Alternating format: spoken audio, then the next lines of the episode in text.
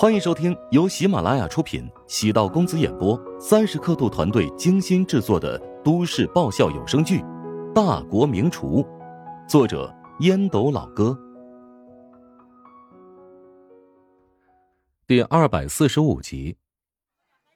吴仪拽了一下乔治的衣领，轻声道：“今天啊，我收到了好东西，那新鲜的冬笋，是吧？”雪天的冬笋确实比较难得，给我三斤，价格好说。哎呦，哪有三斤那么多呀？只有两斤。那就两斤都给我吧。乔治填了一张订货单，给了吴姨。吴姨接过订货单，看了一眼上面价格，比起收购价格贵了三四倍，喜不自胜。乔治虽然对价格很敏感，会因为质量不过关找自己的麻烦。但只要是好食材，他绝对不会讨价还价。年纪不大，进退有度，做事有格调。乔治在摊位上选了几样菜品，朝其他摊位走去。吴嫂，刚才那个男人是不是乔治啊？其中一个顾客走过来，低声问道：“是啊，嗯，他很有名吗？”“嗨，何止有名啊！”前天结束的厨王争霸赛，他获得了第一名，是本届的厨王啊！另外一个顾客取出手机，点开软件，调出一篇新闻。他还跟穆小传出了绯闻，现在可是全国皆知的名人啊！吴一接过手机一看，戴着厨师帽，身穿白色的厨师服，手里拿着奖杯，样子不仅阳光，而且还帅气。哎呦，还真够精神的。吴仪看了一眼傻侄子陶亮，两个人年龄差的不大，无论是形象气质还是事业生活，这怎么差距就这么大呢？杜兴武在郭志勇和陈道林的帮助下，从燕京飞到了 M 国。杜兴武一开始抵达 M 国，觉得特别兴奋，但待了几天之后，发现这个国家。并没有想象中那么自由和美好。傍晚走在大街上，随时随地都可以看到流浪汉。这些流浪汉会跟行人主动要钱，甚至在偏僻混乱的地方攻击行人。流浪汉或者乞丐，在三五年前或许还能在华夏的城市里见到。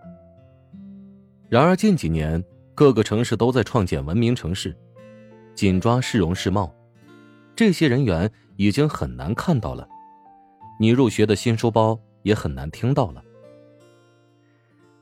郭志勇通过特殊途径，给杜兴武重新办了身份证件，同时还塞给杜兴武一份履历，包括现在身份的家庭、父母，还有自己的学历。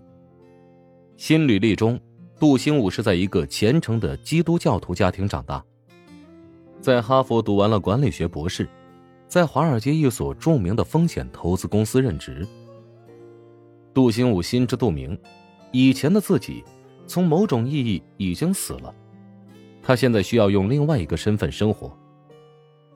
他将原本使用的手机号扔掉，尽管知道父母肯定会拼命找自己，但杜兴武忍住了回头的想法，等自己功成名就，成为一个货真价实的有钱人。他才有脸回去见父母。有件事儿，我必须要告诉你。郭志勇切了一根雪茄，叼在嘴里，吧嗒吧嗒的抽了两口。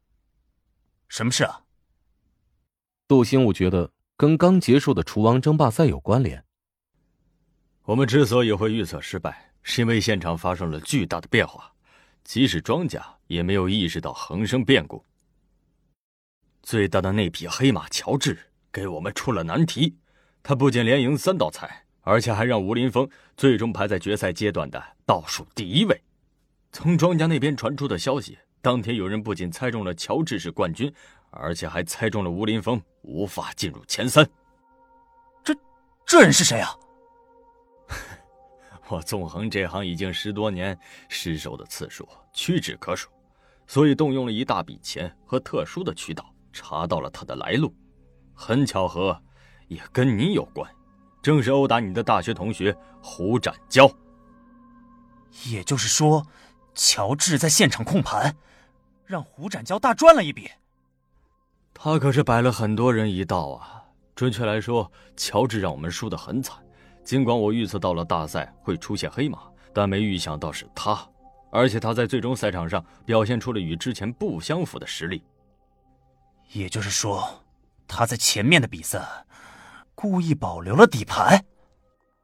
没错，他欺骗了所有人，包括最专业的精算师。我们都被耍了，除了庄家之外。你的另外一个同学胡展娇成为了唯一的赢家。爆冷，庄家自然可以通吃。可恶！杜兴武捏紧了拳头，在发抖，面色煞白。世界为什么这么不公平啊？屈膝跪舔郭志勇这个精算师，不及胡展娇拍乔治马屁，莫名其妙的走了狗屎运。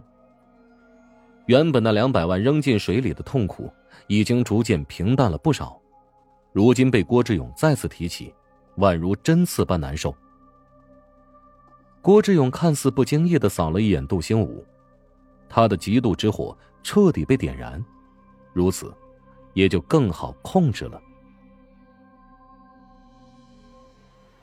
董国将车子停在奶茶店旁边的车位上，穿着马甲的大爷。跟他要了八块钱，董国跟他索要发票，大爷说等你走的时候再给你。杜兰坐在靠窗的位置，见董国出现，表情看上去有点紧张。董国其实很喜欢杜兰这种风格，虽然长得不是特别好看，但有少女特有的清新气质。怎么样，主动联系我，肯定是考虑清楚了吧？董国将手包放在桌子上。充满自信的微笑。是的，我愿意跟你合作。你需要我给你提供什么？首先，我需要你给我一份网红食堂的核心数据。其次，我需要你在明天的食材上动手脚。哼，将药包丢进高汤，你的任务就完成了。这药包里面是什么？放心吧，是会让食品安全检测中心那边查出超标成分的药物成分。不会对人产生致命的效果。如果真的毒死人了，你供出我，我也吃不了兜着走。杜兰没有表态，似乎在犹豫。董国从皮包里取出信封，推到杜兰的面前：“这是一万块，等事成之后，我会再给你三万。”他一边说着，一边用手指点了一下杜兰的手背。杜兰连忙缩回手，只觉得恶心，翻江倒海。嘴上却敷衍：“好的，我按照你的意思来办。”董国见事情部署完毕，付了喝奶茶的费用，出门来到停车位置，发现雨刮器上卡了一张罚单。至于那穿马甲的大爷，不知所踪。董国忍不住骂了一声：“我靠！”早晨八点左右，雪便停了，阳光照在雪上。反射出刺目的华光，空气中透着股冻骨的寒气。行人们都穿上厚厚的羽绒服，将脑袋藏在连体帽里，嘴上戴着口罩，白色的雾气呼哧呼哧的冒出。长靴一路走过，地上很快留下黑色的泥水。食堂门口早已扫出一条通往院门口的通道。店长陈雪华。昨晚在群里发了消息，号召同事们提前两个小时到店，参加扫雪任务。员工们的积极性和凝聚力很强，雪下的不够厚，只花费了个把小时便已经清理干净。乔治到店之后，先找到杜兰，他今天的任务很重，要将今天预约的客户大约五百多人全部回访一遍，确定实际到店人数。乔治在与菜场那边的老板联络，确定一些食材的实际数量。食堂对食材的新鲜度把控的很严格，确保食材足够新鲜，当天要全部用完，否则绝对不会放到第二天。食堂的生意很好，几乎没有出现过浪费食材的情况。本集播讲完毕，感谢您的收听。如果喜欢本书，请订阅并关注主播。喜马拉雅铁三角将为你带来更多精彩内容。